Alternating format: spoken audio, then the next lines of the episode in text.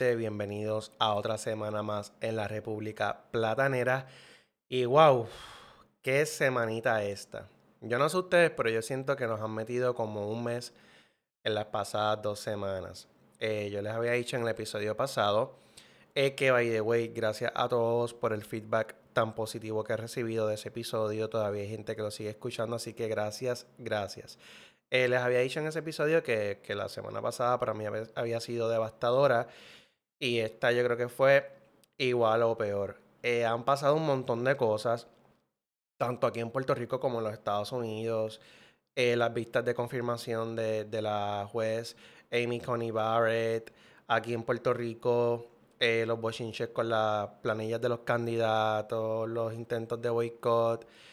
Así que mira, yo no, yo no voy a hablar de nada de eso yo creo que ya todos ustedes, al igual que yo, estamos un poco cansados de, de, los chismes, ¿no? De la, de la política, de la politiquería, más que cualquier otra cosa. Así que yo hoy me voy a concentrar en un proyecto que yo tengo pensado desde incluso mucho antes de darle comienzo a este podcast. Yo, uno de los orígenes ¿no? de, de, de este proyecto es precisamente educar a la gente. Educar a la gente de una manera interactiva, de una manera divertida, pero que ustedes le puedan encontrar un valor a, este producto, ¿no? A, este espacio que yo estoy creando. Y yo decidí que los próximos tres episodios eh, se van a llamar La Escuelita Electoral. Le puse ese nombre para que sepan que los próximos tres episodios voy a estar hablando única y exclusivamente de temas electorales, es decir, de, política, pero no de, análisis de debates, ni de análisis de campaña de candidatos, ni de los comerciales, nada de eso, sino eh, va a ser un contenido puramente educativo. Porque yo siempre he dicho, y esto ha sido siempre eh, muy consistente con esta postura, que lo importante dentro de la política y dentro del proceso electoral es la participación, es que la gente salga a votar. Y a mí como individuo, a mí no me importa por quién usted vote, a mí lo que me importa es que usted sí vaya a votar y que usted se haga sentir el 3 de noviembre. Así que eh, yo sé que en Puerto Rico existe mucha eh, desinformación eh, y, que hay falta de, de conocimiento ¿no? de los procesos electorales, más este año que tenemos cinco partidos políticos. Para la gobernación tenemos un candidato independiente, o sea que tenemos seis candidatos para la gobernación. Y también hay un nuevo eh, código electoral que cambia algunas cosas de cómo se da la dinámica en el proceso de elecciones. Como es un tema eh, bien amplio y yo lo quiero hacer con calma y tampoco quiero hacer episodios muy largos, eh, yo por eso decidí dividirlo en tres episodios. Así que voy a grabar hoy eh, un tema en particular que voy a estar tocando. Luego la semana que viene, me voy hoy me voy a concentrar en explicarles desde mi óptica, desde mi, mi perspectiva, eh, lo que es un voto íntegro, lo que es un voto mixto y lo que es un voto por candidatura. Pero les voy a dar, más que todo, les voy a dar mi opinión. Porque allá afuera hay un mito eh, que lo escucho todos los días de la gente diciendo que el que vota íntegro es un bruto. Y para mí eso es falso. Así que yo hoy les voy a explicar por qué pienso que eso es falso y les voy a dar alguna información eh, que yo creo que es importante compartirla con ustedes. Pero no me, no me voy a ir eh, deep inside a explicarles cómo votar íntegro, cómo votar por candidatura, cómo votar mixto. Eso lo voy a hacer la semana que viene. La semana que viene voy a ir papeleta por papeleta, estatal, legislativa, municipal, y les voy a explicar exactamente cómo se vota. Yo no les voy a decir por quién van a votar, si no, les voy a explicar cómo se vota, cuáles son las opciones que ustedes tienen, etc. Y luego en el último episodio, eh, que ese sería ya como yo diría dos o tres, o tres días antes de, la, de las elecciones, en ese yo quiero hablarles el largo y tendido de ¿Qué es esa cosa que todos los días se menciona por ahí y a veces nadie entiende exactamente a qué se refieren? Y es la maquinaria, la maquinaria partidista. ¿Qué es esa cosa? O sea, ¿qué es esa maquinaria? ¿Dónde está esa maquinaria? ¿Dónde la guardan? ¿Dónde se reúnen? Que la gente tanto comenta de maquinaria partidista, yo les voy a dar un montón de información sobre lo que la gente eh, llama maquinaria partidista y probablemente van a entender por qué es que nuestro eh, pueblo y por qué es que nuestros políticos se comportan de la manera en que se comportan, porque muchas veces eh, nosotros desde afuera no vemos algunas cosas que pasan adentro de la política, dentro de los municipios, dentro de las corporaciones públicas, y por eso es que se dan los resultados que se dan, porque no, no entendemos cómo es que se comporta esa maquinaria. Así que eh, ya saben los temas que voy a estar tocando de aquí a, a, las elecciones, pero de nuevo, hoy me voy a concentrar particularmente en la diferencia que existe entre votar íntegro, mixto y por candidatura. Ok, ¿y por qué es que la gente dice que rajar la papeleta, rajar la palma, rajar la pava es de brutos? ¿Por qué es que la gente asume esa postura? Ok, y de nuevo, no me voy a ir muy específico en explicar cómo se vota, pero sí les voy a dar eh, varios tips para que entiendan de, de lo que estoy hablando. Ok, votar íntegro significa que usted hace una sola marca debajo de la insignia del partido, en las tres papeletas, no importa la que sea. Usted va a, la marca del partido, en el caso del PNP La Palma, en el caso del PP de La Pava en el caso del PIB eh, sería la bandera y ahora que tenemos dos partidos nuevos, en el caso de Victoria Ciudadana pues sería la, la V y en el caso de Proyecto Dignidad la insignia de ellos que yo asumo que es como una paloma o algo así. Okay. Al usted hacer una X debajo de ese logo o de esa insignia de partido, usted está haciendo un voto íntegro. Eso significa que en esa columna de ese partido todos los candidatos que están ahí debajo cogen un voto.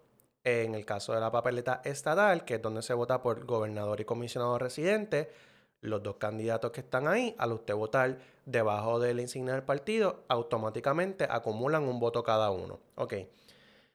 ¿Por qué la gente dice que votar eh, íntegro es de brutos? Ok. Yo les digo, y, está, y hoy voy a estar dando un montón de opiniones, así que después no los quiero eh, diciendo que yo, ¿verdad? Estoy tratando aquí de imponer mi criterio. No, gente, yo lo que hago es decir mi opinión, usted me escucha, usted compara y contrasta y al final del día usted vota por quien le dé la gana. Yo simplemente eh, les dejo saber cuál es mi opinión eh, respecto a estos temas. Ok, yo escucho esto y, es algo que se viene escuchando desde, yo diría que hace como 12 años. O sea, por ejemplo eh, aquí me voy a tirar un poquito al medio. Mi primera elección donde yo fui elegible para votar fue la del 2008. Y en el 2008, en tiempos modernos, fue la primera vez que había un partido nuevo, aparte de los tres partidos principales que todos conocemos, ¿verdad? Y fue el partido de, de puertorriqueños por Puerto Rico, que el candidato a gobernador por ese partido fue el ingeniero Rogelio Figueroa. Y era el partido del coquí, le decían, porque literalmente su insignia era un coquín. Y pues yo recuerdo que, hubo eh, mucha, pues, como mucha emoción con, ese, esa nueva opción, esa nueva alternativa dentro de, de, los candidatos. Era una cara fresca, con ideas nuevas y toda la cuestión, pero al final de todo ya sabemos quién ganó, ¿verdad? Eh, ganó Fortuño por una pela, sacó más de un millón de votos. Ok, el punto es que esta cuestión de decir eh, que votar íntegro es de brutos, yo la percibo desde el 2008 hacia acá porque es cuando se han dado nuevas alternativas. Luego en el 2012 tuvimos seis partidos. Ahí se unió eh, a los cuatro porque el, partido de Rogelio eh, se vuelve a inscribir. Entonces se unieron el MUS, el, movimiento Unión Soberanista y el PPT, el Partido del Pueblo Trabajador. Y tuvimos seis partidos. Y luego en el 2016, ¿verdad? Pues ya sabemos que habían candidatos independientes, etc. Yo lo que les digo es que antes, por ejemplo, en el 96, en el 2000, en el 2004, mm, quizás esto era anatema, porque, pues, o sea, si habían solamente tres partidos, estaba el PNP, el PPD y el PIB, pues, pues había que votar por esos tres partidos, ¿no? Pero yo aquí lo que quiero eh, como que romper es este mito de que el que vota íntegro es un bruto que raja la insignia porque está votando por todos los que están en esa columna sin conocerlo y que es un fanático y que es este, un fuego y que es del corazón del rollo y que por eso es que estamos como estamos y que así es que votan los viejos y que tenemos que romper con la vieja política. O sea, todo ese discurso a mí me parece una estupidez y yo les voy a explicar por qué. Mira, yo, en mi carácter individual, personal, yo creo que el voto más que un derecho, debería ser una obligación, un deber de cada ciudadano. Y para mí, para mí, yo creo que todos los electores hábiles en Puerto Rico, es decir, todo residente bona fide de Puerto Rico, cuando cumple 18 años, debe ir a votar. Eso soy yo, ¿ok? Y si usted piensa diferente, pues qué bueno. Eso soy yo. Yo creo que nosotros tenemos la obligación de votar a pesar de que es un derecho. Y yo sé que ustedes me van a decir que parte eh, de la libre expresión y de ese derecho al voto es la protesta y que el no votar es tan válido como votar porque tú estás ejerciendo tu, derecho a la libre expresión de, de protestar no yendo a votar. Y eso es válido, eso es válido. Y yo te compro ese argumento y es cierto.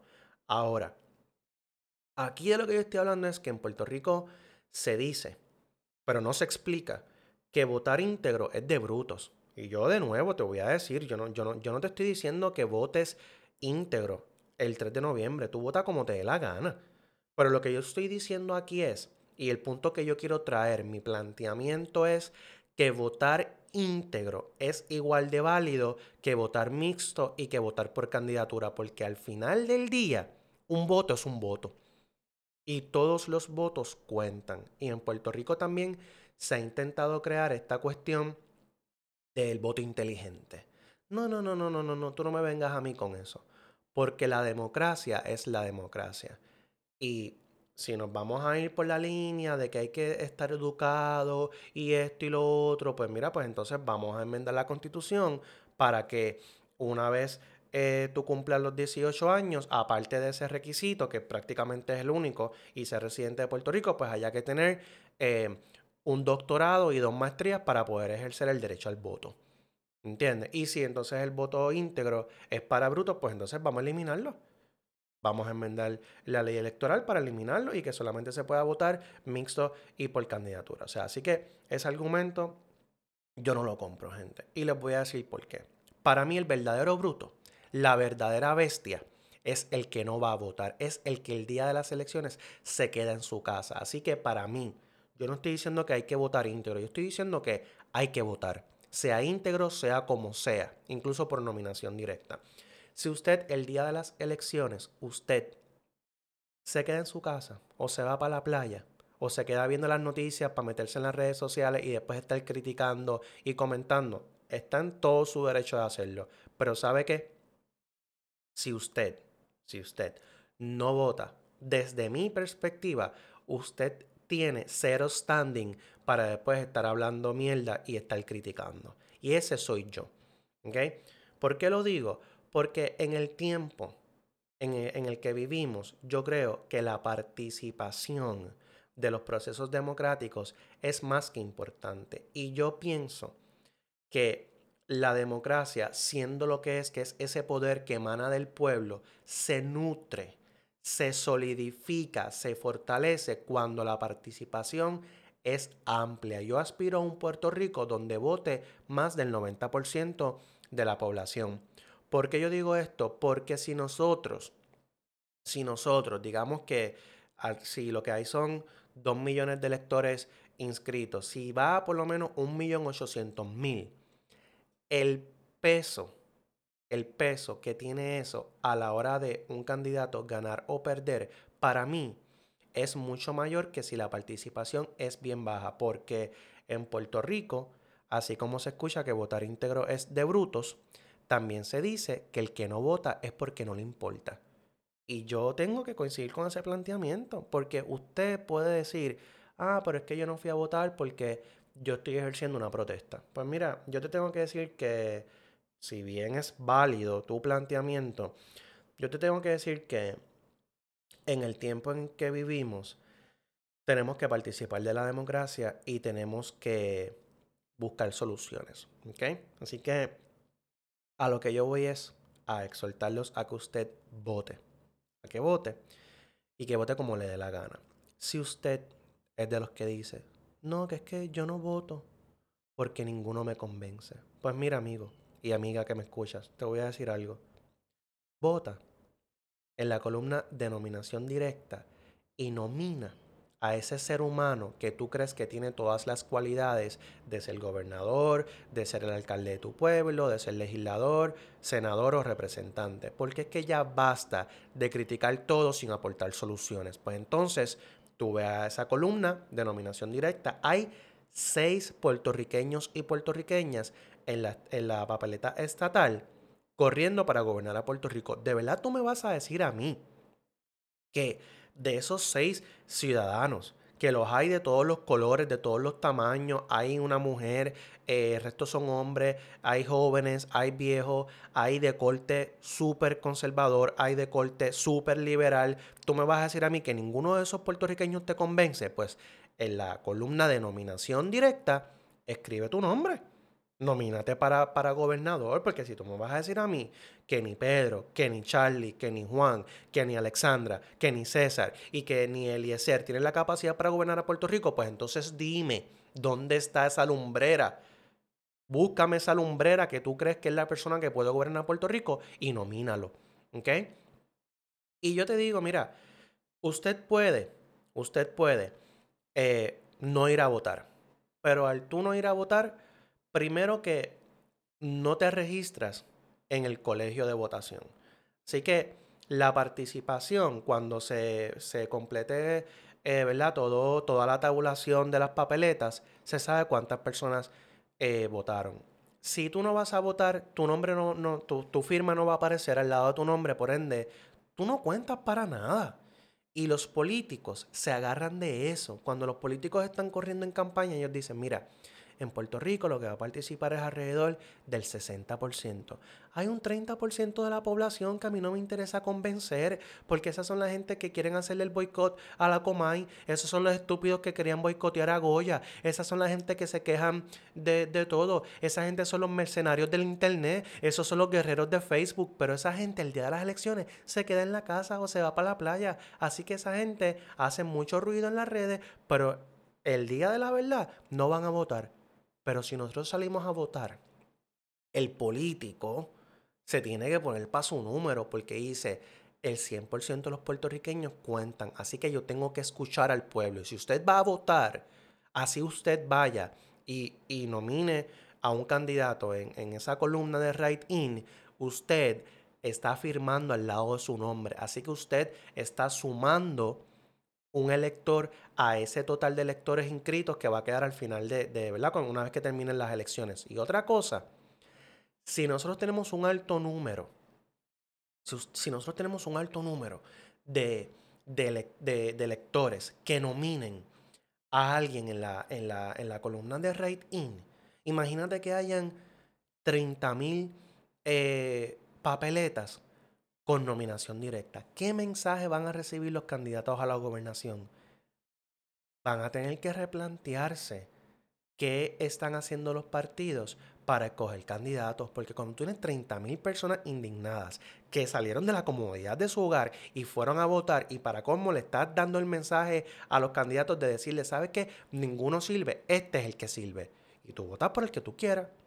Yo antes solía decir que, que que, lo importante es votar. Le decía mucho a mis estudiantes, le decía, vayan a votar. Así sea por Mickey Mouse.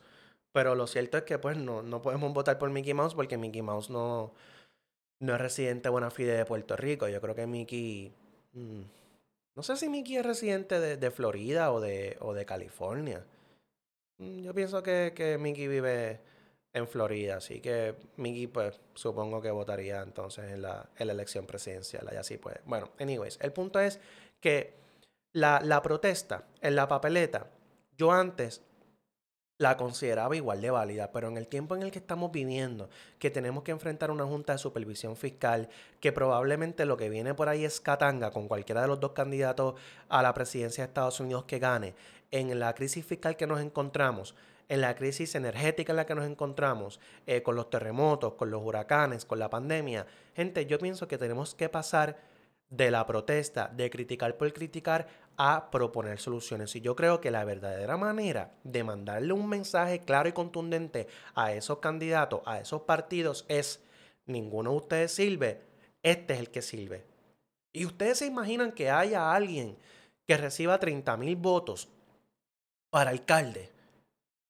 Pues probablemente esa persona que no está corriendo, que no se postuló, si hay 30.000 individuos en ese municipio que coinciden en que ese debía haber sido el candidato para alcalde, pues esa persona entonces se busca y los partidos lo van a buscar en el 2024 y le van a decir, mira, brother o, o sister, tú recibiste 30.000 votos en nominación directa, pues tú, tú eres tremendo candidato, pues ¿sabes qué?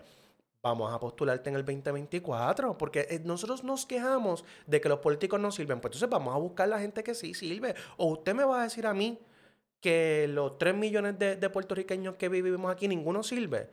Tú sabes, también, también hay que ser serio en estas cosas. Entonces, para terminar con el voto íntegro, yo les tengo que decir a mis amigos y a mis amigas, específicamente a los victoriosos, que, pues las ironías de la vida, eh, yo les tengo que decir algo. En Puerto Rico, eh, yo siento que se está dando una dinámica eh, que yo la veía en los Boy Scouts. Y me disculpan los amigos que me escuchan que no son Boy Scouts, pero lo cierto es que como el 90% de los que me escuchan sí son eh, Scouts. Así que los que son Scouts van a entender, yo sé que, mira, claramente este, este ejemplo.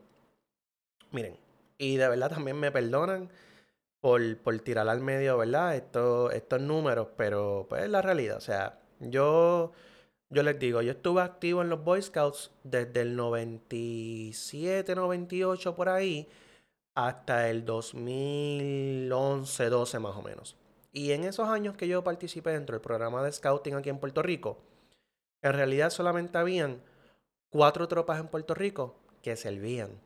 Cuatro tropas que de verdad vivían lo que es el programa de scouting, que acampaban, que hacían caminatas, que hacían eh, actividades, eh, que casi todos sus muchachitos eh, llegaban al rango de, de escucha águila, que tenían miembros en el staff del campamento, que, que, participaban activamente de la Orden de la Flecha, y esta tropa, y lo voy a decir con nombre y apellido, la tropa 25 de Bayamón, la tropa 572 de Carolina, la tropa 1167 de Caguas y la tropa 104 de Juana Díaz. Para mí esas son las únicas cuatro tropas en Puerto Rico que sirven. Y me perdonan si a lo mejor hay una que otra tropa en otro pueblo eh, que, de verdad también lleve muchísimos años y que, y que tenga un buen programa, que, que por lo menos una vez al año eh, viajen a Philmont, etcétera. Pues mira, pues me lo dicen después. Pero, ¿verdad? Sorry, pero tengo que, hacer este planteamiento para explicar lo que, lo, que, lo que les voy a comentar ahora. En Puerto Rico, de nuevo, para mí, estas tropas, usted va a esas tropas y usted ve de verdad el compromiso, los líderes que tienen, los nenes usan el uniforme como Dios manda, eh, tienen de verdad un buen programa, eh, los nenes saben montar una caseta, prender una fogata, eh, saben de primeros auxilios, o sea, entonces ¿Ustedes saben cuántas tropas hay en Puerto Rico? Yo no, yo no, yo no me yo no sé cuántas tropas hay ahora y puedo pecar en este número que voy a decir, pero para mí que, eh, para mis tiempos habían alrededor de ciento y pico, 200 tropas en Puerto Rico. Gente, si ustedes, si ustedes buscan eh, como que el origen de esas tropas, casi siempre es que había un líder, un assistant scoutmaster, que se enchimó con el líder de la tropa, que es el scoutmaster, y cogió y se llevó una patrulla. O sea, los Boy Scouts se, componen de tropas, ¿verdad? Y las tropas a su vez se, dividen en patrullas. Entonces, por ejemplo, una patrulla puede tener entre 8 y 12 nenes, dependiendo eh, cuán grande sea la tropa, y a lo mejor puede tener, qué sé yo, 5 o 6 patrullas, dependiendo. Pues venía un líder, y a lo mejor el Scoutmaster eh, qué sé yo, en una corte de repaso para algún rango, pues le dijo al nene que tenía que estudiar más porque no, no cumplió, ¿verdad?, con los requisitos de, ese rango, a lo mejor no está demostrando su liderazgo o lo que sea, y pues entonces el papá viene y se enchisma. Ah, que cómo es que mi nene no va a pasar de rango. Se enchisma y se llevó al nene. Pero no solamente se llevó al nene, cogió y habló con, los otros papás, mira, que esta tropa, que qué sé yo, papá, y montaron una tropa. Entonces, de una tropa que a lo mejor tenía 40 scouts, ahora tiene 32. Y esa tropita pequeñita, que era una patrulla realmente, se enchismaron y se llevaron a, a o sea, una patrulla se, entonces se convierte en una tropa. Pero una tropa que pues que empiezan con ocho nenes y después vienen y, y, a lo mejor lo que tienen son como 15 nenes nada más, ¿verdad? De, la matrícula que puedan conseguir en el camino. Y entonces después vienen y en esa otra tropa también viene otro líder más, igual de problemático, se enchisma y viene y saca otra tropa más. Y cuando tú vienes a ver, en Bayamón, por ejemplo, de la tropa 25, que es una tropa sólida, este, con disciplina, con buenos líderes, han salido como cuatro tropas de papá enchismados, de papá changuitos, que no aguantan presión, que, que, quieren siempre estar eh, bajándole la vara para que sus hijos logren las metas, lo cual no es así. Lo cual uno, ¿verdad? En la vida uno tiene que, que meet the standard. Si tú no cumples con, ¿verdad? Si tú no eh, das el grado, si tú no cumples con, la, con las cosas que hay que hacer, pues tienes que hacerlas de nuevo hasta que las logres. Entonces, a lo que voy es, y esto yo, les estoy diciendo de Bayamón porque es en el, en el pueblo, ¿verdad? Que yo, que yo participe del programa, pero esto se da en todos los pueblos de Puerto Rico.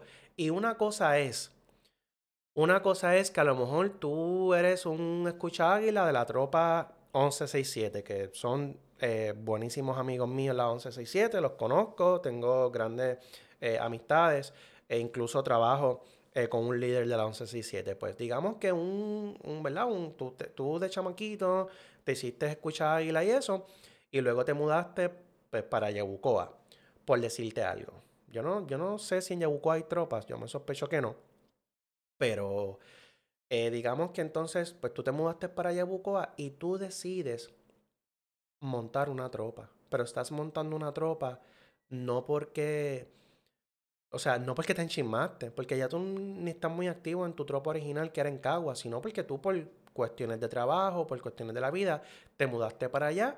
Tú quieres montar una, una, una tropa para continuar el programa de scouting, para ayudar, para contribuir como líder voluntario y tú buscas, qué sé yo, ocho nenes de por allí del barrio y montas una tropa.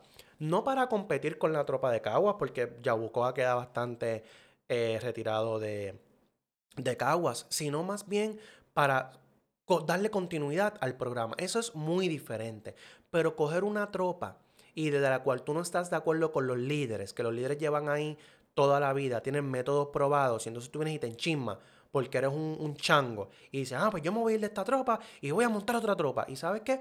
Montan la otra tropa con el único fin de tumbar la tropa original. No es para continuar el programa de scouting. No, no, no, no, no. Es para hacerle daño a la tropa a la que se están yendo. Porque eso es lo único que quieren. No es enseñarle a esos nenes eh, a desarrollar carácter. No es enseñarle a esos chamaquitos a desarrollar disciplina. No es para a través del programa de Boy Scouts eh, alejar a esos nenes de, de, los malos pasos, de, de, delinquir y de las drogas y todas esas cosas malas. No, no, no, no. El único propósito de montarle una tropa es lo que les estoy diciendo destruir a la tropa original. ¿Y saben qué?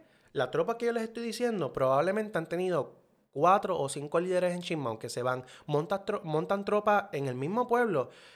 Yo les digo, en Bayamón, en Bayamón, literalmente a una tropa le montaron la otra tropa de los enchismados, se la montaron, mira, al frente. Y no voy a decirles dónde porque van a saber de qué tropas estoy hablando, pero se la montaron al frente. Literalmente cruzabas la, la avenida y ahí estaba la otra tropa. ¿Y saben qué?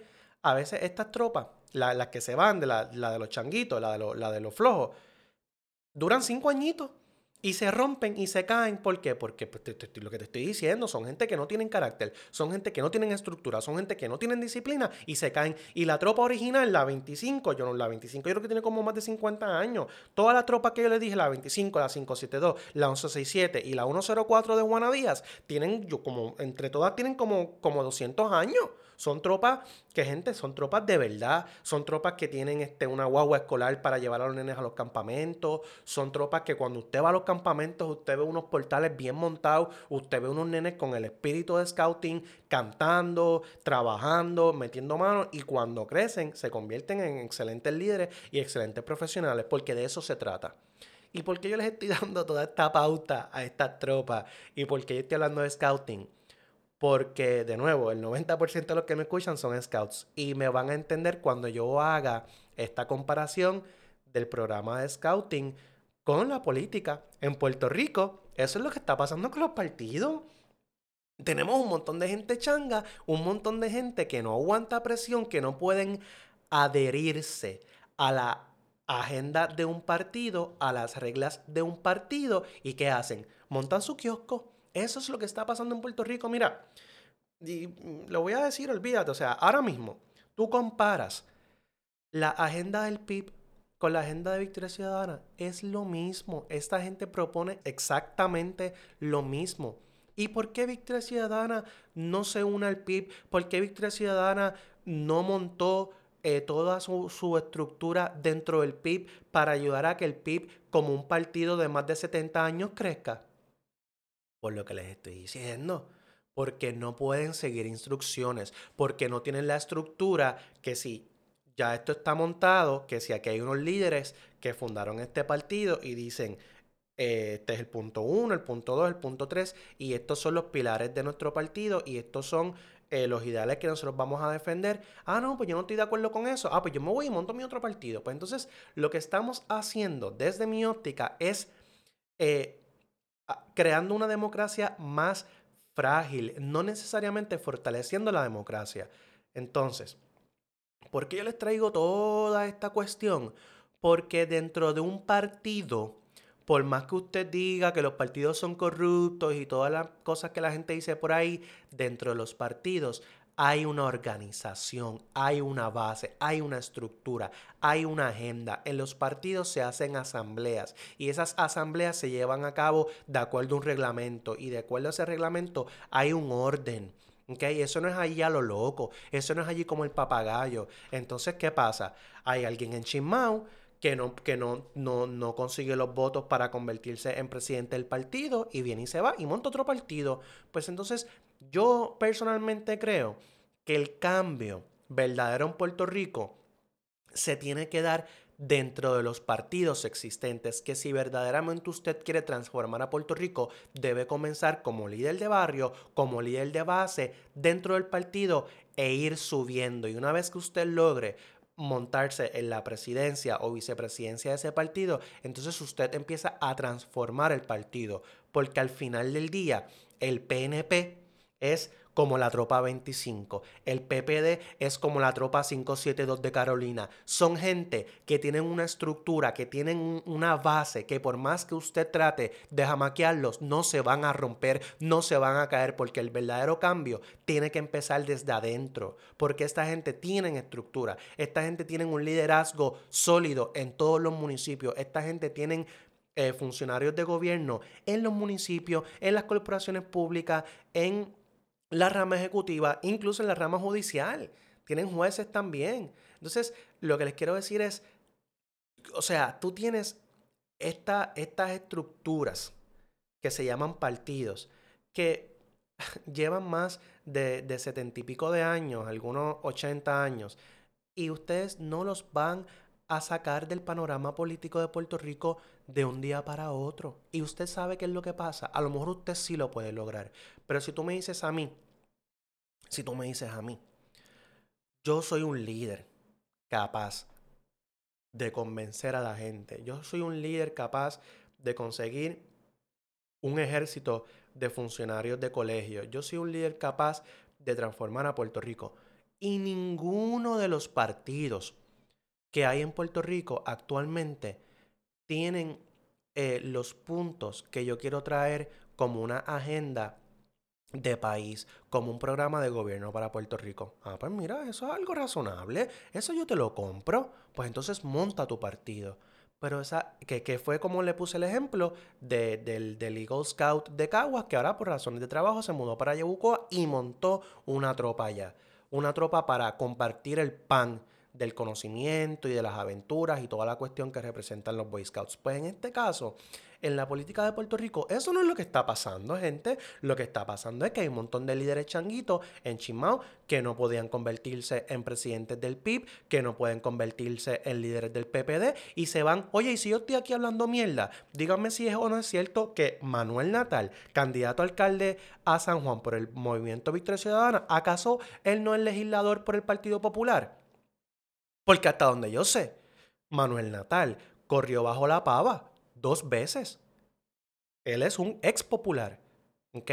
Entonces, tú tienes este chorro de personas que militaban en el Partido Popular o en el Partido PNP y entonces se enchisman porque no pueden no pueden coexistir con personas que a lo mejor piensan un poco diferente, no pueden trabajar en equipo porque todo es el ego, todo es yo, yo, yo, yo, yo, yo y nada, nosotros, nosotros, nosotros, nosotros, pues entonces se van y montan un partido que al final del día cogen el punto bicicleta del voto en las elecciones y después desaparecen.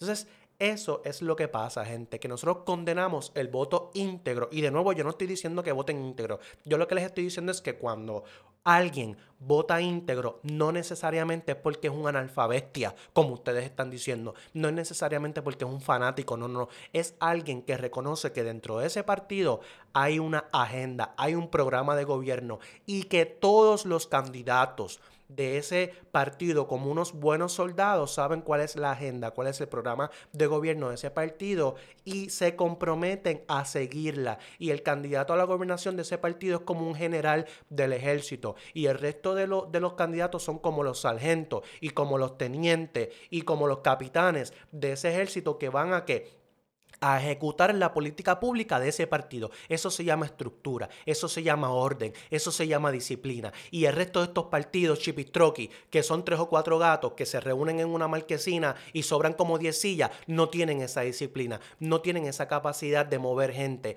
Y entonces empiezan a tirarle piedras a los partidos principales. Y sabes que Puerto Rico no aguanta más partidos, Puerto Rico no aguanta más tiradera, Puerto Rico necesita que los candidatos se pongan a trabajar en común, que nosotros aprendamos a trabajar con personas que piensan distinto a nosotros, pero que a lo mejor tenemos las mismas intenciones de echar para adelante a Puerto Rico. Y eso yo no lo estoy viendo en este ciclo electoral. Yo lo que estoy viendo es individualismo. Yo lo que estoy viendo es protagonismo. Yo lo que estoy viendo es vamos a crear más partidos, pero no necesariamente estamos creando mejores partidos. ¿Ok? Y entonces, por eso es que yo les digo que usted no tiene la capacidad y usted no tiene el derecho a estar juzgando al que vota íntegro y raja la palma y raja la pava. ¿Sabe por qué? Porque probablemente esa gente cree en los ideales de ese partido, está alineado a ese partido y cuando está votando bajo la, la, la insignia del partido, lo que hace es ratificando esa, esa plataforma de gobierno de ese partido. Así que yo espero que cuando ustedes me escuchen hoy o mañana, cuando sea que me escuchen, dejen de pensar que todo el que vota íntegro es un morón, es un bruto, porque eso no necesariamente es cierto. Y les voy a decir ahora, vamos a hablar del voto mixto y del voto por candidatura. Aquí se dice mucho del voto mixto y del voto por candidatura, que hay que escoger los mejores candidatos de cada partido. Yo estoy de acuerdo con esa, con esa premisa. Yo estoy de acuerdo. Yo la comparto. Lo que pasa es que en Puerto Rico, lamentablemente, no tenemos la madurez política para trabajar con miembros de otro partido, con miembros que piensen distinto a nosotros. Y por ejemplo, y los que son este fotutos victoriosos que no saben nada de política, que vinieron a enterarse este de, de verdad de la política este año o el año pasado, hagan un poquito de investigación, busquen, busquen y lean, edúquense. En el 2004, en el 2004 en Puerto Rico se dio una dinámica bien, eh, pues bien única, yo diría, eh, y, que, que, es importante para la historia porque ese año la elección, eh, la elección del gobernador terminó en manos del Tribunal Supremo, que probablemente es algo muy parecido a lo que va a pasar este año con las elecciones presidenciales. Así que nosotros ahí estamos adelante de los Estados Unidos porque ya tuvimos nuestro bochinche eh, con los candidatos a la gobernación. En el 2004, el doctor Pedro Rosselló eh, corrió en contra del exgobernador Aníbal Acevedo Vila y perdió, y perdió por los llamados pibazos, que era una papeleta estatal con tres marcas. La gente lo que hizo fue que votó debajo de la insignia del PIB y luego hizo dos marcas eh, debajo de, o sea, al lado de los candidatos del Partido Popular, incluyendo a Aníbal Acevedo Vila. Y eso terminó en el tribunal y como para marzo fue que Sila por fin soltó el poder y pues Aníbal Acevedo Vila se convierte en gobernador de Puerto Rico. Aníbal, como, como miembro del PPD, se convierte en gobernador. Pero la, la, Asamblea Legislativa, el Senado, eh, quedó en manos del PNP. la, la, Cámara de Representantes quedó en manos del PNP. La comisaría en Washington la gana Luis Fortuño cuando antes de ser gobernador, que obviamente es PNP. Y la gran mayoría de las alcaldías de Puerto Rico la gana el PNP. Gente, esos fueron los cuatro años más desastrosos que yo recuerdo de la política en Puerto Rico. Que yo tenga razón. ¿Ok? Y no, y no, y no podemos eh, olvidar que cuando Alejandro García Padilla eh, fue, eh, fue gobernador, también se dio la dinámica de los famosos disidentes, que uno de ellos era, pues, Natal, lo que les estoy diciendo, gente indisciplinada que no pueden alinearse a la agenda, al plan de gobierno del partido, necesitan protagonismo y ¿qué hacen? Se convierten en eso, en voces disidentes. Oye, y no hay nada de malo de tú eh, discrepar, de tú tener diferencia de criterio en la política. Oye, pero si tú estás corriendo bajo la encina de un partido, como lo hizo Luis Vega Ramos, como lo hizo Manuel Natal, tú sabías cuál era el plan de gobierno de Alejandro García Padilla. Y tú correr bajo la insignia de ese partido, montarte en esa maquinaria para luego entonces oponerte y votarle en contra a todo lo que eh, haga el gobernador de tu partido, de tu equipo, tú sabes, está, está fuerte, es algo complicado. Y yo pienso que eh, torna a Puerto Rico ingobernable. Así que les estoy dando dos ejemplos de que esta changuería de que votar por candidatura o votar mixto es mejor, es un voto inteligente versus el voto íntegro. Pues les estoy diciendo que aparentemente la gente votó extremadamente inteligente en el 2004. Tuvimos un gobierno compartido y fue una pesadilla que duró cuatro años. Y los más viejitos que me escuchan, yo espero que cuando salga este podcast en los comentarios me escriban eh, si estoy o no correcto cuando, cuando califico de esa manera eh, la, gobernación de, Alejandro García Padilla. Entonces, lo que yo les digo es, yo, mira, yo les voy a decir la verdad. Voy a decir la verdad. No tenía aquí en mis notas en mente decir esto, pero lo voy a decir. Yo, yo, yo he votado íntegro. Yo, mi primera elección en el 2008, yo rajé las tres papeletas. Yo voté íntegro. Pero yo también he votado por candidatura. Y yo no me siento ni más ni menos inteligente votando de una manera o de la otra. Y yo ahora estoy votando por candidatura y puedo volver a votar íntegro. Y eso no significa nada. Eso simplemente eh, significa que uno ejerce eh, su voto según el criterio. Según el criterio de uno y según la realidad del momento también. Porque les voy a poner otro ejemplo.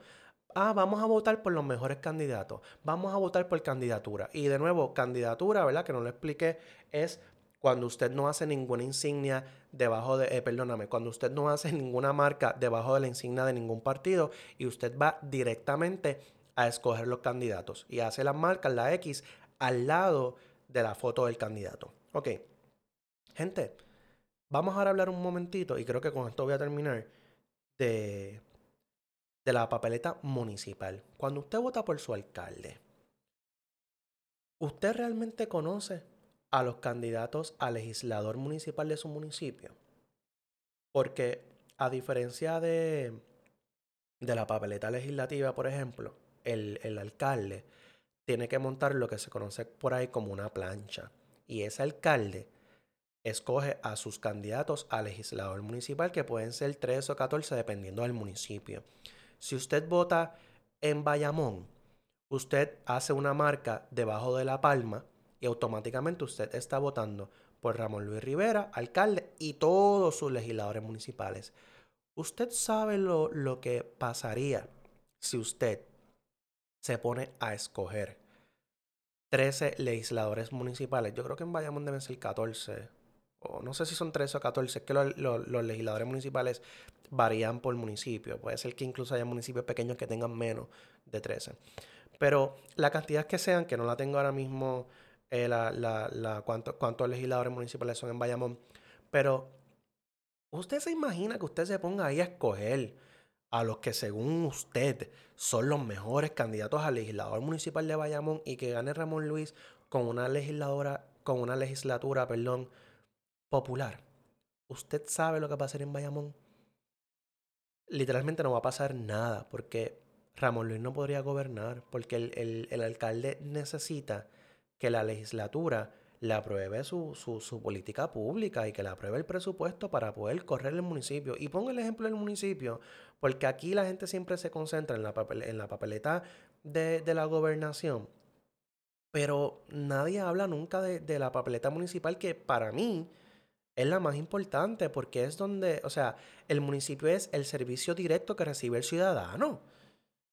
Y para mí es importante, yo, yo en el caso mío, yo voto en el distrito 13, precinto 22, y yo voy a votar íntegro en, el, en, este, en, Manatí eh, por el alcalde José Sánchez, que es el, incumbente. Y ya lo, lo estoy endosando aquí públicamente, ya, pues, ¿qué más da? Eh, pero yo tengo que votar íntegro porque yo le tengo que dar todos sus legisladores municipales porque esa es la plancha de legisladores que él cogió, que él seleccionó. Esas son la gente que él le dijo, mira, esto es mi plan para Manatí de aquí a cuatro años. ¿Usted está de acuerdo? ¿Sí o no? Sí. Ah, pues vamos a montar un equipo, vamos a trabajar en equipo, vamos a echar para adelante este municipio. Hace falta ese trabajo en equipo en los municipios.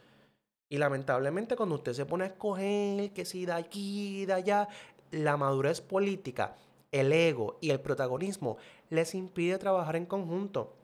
Y por último, yo voy a terminar con esto.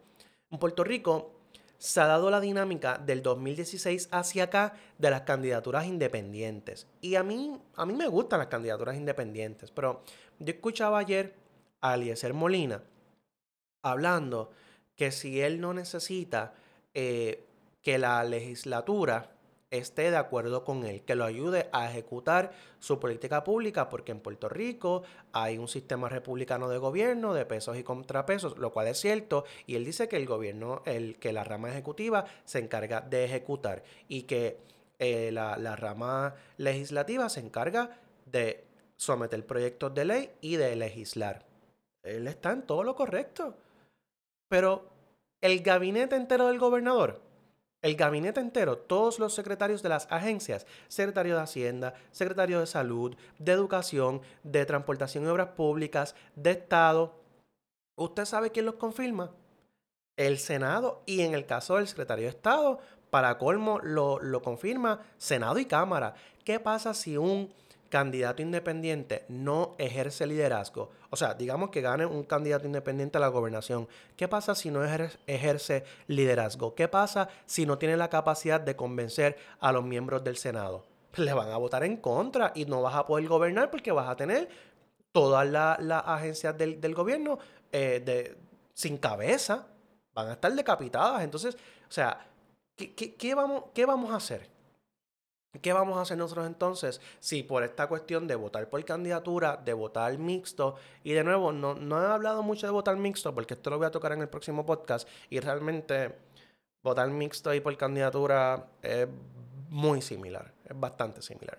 Así que, en nada, a lo que voy es, gente, yo quería traerles esto porque yo no quiero que la gente siga diciendo que votar íntegro es votar eh, ¿verdad? Eh, como fanático o que es el bruto. Porque yo no puedo decirle bruto a un independentista que vota bajo la insignia del PIB porque su ideología es independentista. Y eso es válido. Los seres humanos tenemos el derecho a, alinearlo, a alinearnos ideológicamente con X o Y filosofía. Y en el caso de los estadistas, que votan bajo la palma, votan bajo la palma quizás por la ideología de la estadidad. Ah, que si el PNP no va a traer la estadidad, pues probablemente no. Con toda probabilidad no, pero representan una ideología. Que ya yo he dicho lo que yo pienso de, ¿verdad? De llamarle ideología a nuestra relación política con los Estados Unidos. Para mí eso no es ninguna ideología, pero de nuevo, aquí se le dice así. Así que si una persona vota íntegro porque piensan que ese, ese equipo es el equipo que todos comparten la ideología del PIB o que todos comparten la ideología del PNP, de la independencia y la estadidad, yo no puedo acusarlos de bruto, porque es alguien que tiene postura, es alguien que cree en algo y es alguien que está dispuesto a defenderlo. Y para mí eso es ser valiente, para mí eso es alguien que está definido, que está decidido y yo se lo aplaudo, esté o no de acuerdo con esa postura. Y entonces, mira, yo, yo les voy a decir, eh, y con esto sí que de verdad eh, voy a terminar. Yo aquí de nuevo, aquí se dice mucho de los movimientos eh, independientes y de votar por candidatura. Pero gente, ahora mismo yo estoy aquí mirando la papeleta legislativa y la del municipio de Manatí. Miren, en la papeleta legislativa, los partidos pequeños, ¿verdad? Que son los que no representan a la vieja política, tienen dos candidatos al Senado por acumulación y dos candidatos a la Cámara por acumulación. En el Senado, usted necesita, son 27 sillas, usted necesita 18 para tener mayoría y pasar legislación. Y en la Cámara son 51 escaños y usted necesita 34 para tener mayoría. Así que si hay que votar por candidatura, ¿verdad? Según esta, esta postura de que el que vota eh, por la vieja política, PNP y PPD, eh, son brutos, pues entonces dame opciones. Pero si me da solamente un candidato a la Cámara y un candidato al Senado, en el caso de Victoria Ciudadana 2 y 2, como quiera yo tengo que votar por los senadores de distrito, que son dos, probablemente por el PNP o el PPD, porque estos partidos pequeños no tienen eh, candidatos en todos los distritos. Entonces, por eso es que yo les digo, yo, yo compro la teoría de votar por candidatura, pero cuando yo escuché, por ejemplo, a, a Juan Dalmao en uno de los debates, que le preguntaron, ¿tú reclutarías eh, alguno de, de, estos candidatos a la gobernación eh, para alguna de las agencias eh, para que trabaje contigo? Él dijo que no. Entonces, tú sabes, ahí, es que yo me pierdo. O sea, porque tú no puedes reclutar a, a un Eliezer Molina, por ejemplo, como secretario de Agricultura, porque no crees en tu plataforma de gobierno llamada Patria Nueva. O sea, ¿qué diferencia hace que él crea o no en eso? O sea, como quiera el programa de agricultura hay que desarrollarlo. Eso no tiene nada que ver con, Patria Nueva o Patria lo que sea. Tú me sigues. Así que yo creo que hace falta mucha madurez política en Puerto Rico y madurez electoral. Y más que todo, más que todo, eh, voy a cerrar con esto finalmente. Gente, hay que votar hay que votar. Y de nuevo le digo, al que dice que el que vota íntegro es una bestia, te digo a ti que hablas y, y hace, hablas mucho y haces poco. Mira, ve a votar, vota como te dé la gana, porque si no votas, tú eres la verdadera bestia. Y de nuevo, si no tienes a nadie que te convenza, pues ve a la columna de nominación directa y nomina a un candidato, nomínate a ti. Si tú eres la eminencia que necesitamos para enderezar a Puerto Rico, pues te nominas. Así que mi gente, lo voy a dejar hasta aquí. Y como les había adelantado, este es el primer de tres episodios que voy a estar sacando de la escuelita electoral. La semana que viene continúo eh, con este tema. Así que gracias a todos por escucharme. Recuerden eh, en la plataforma de podcast que nos estén escuchando, dejarme un review con el comentario que ustedes quieran y seguirnos en las redes sociales, Facebook, Instagram y Twitter.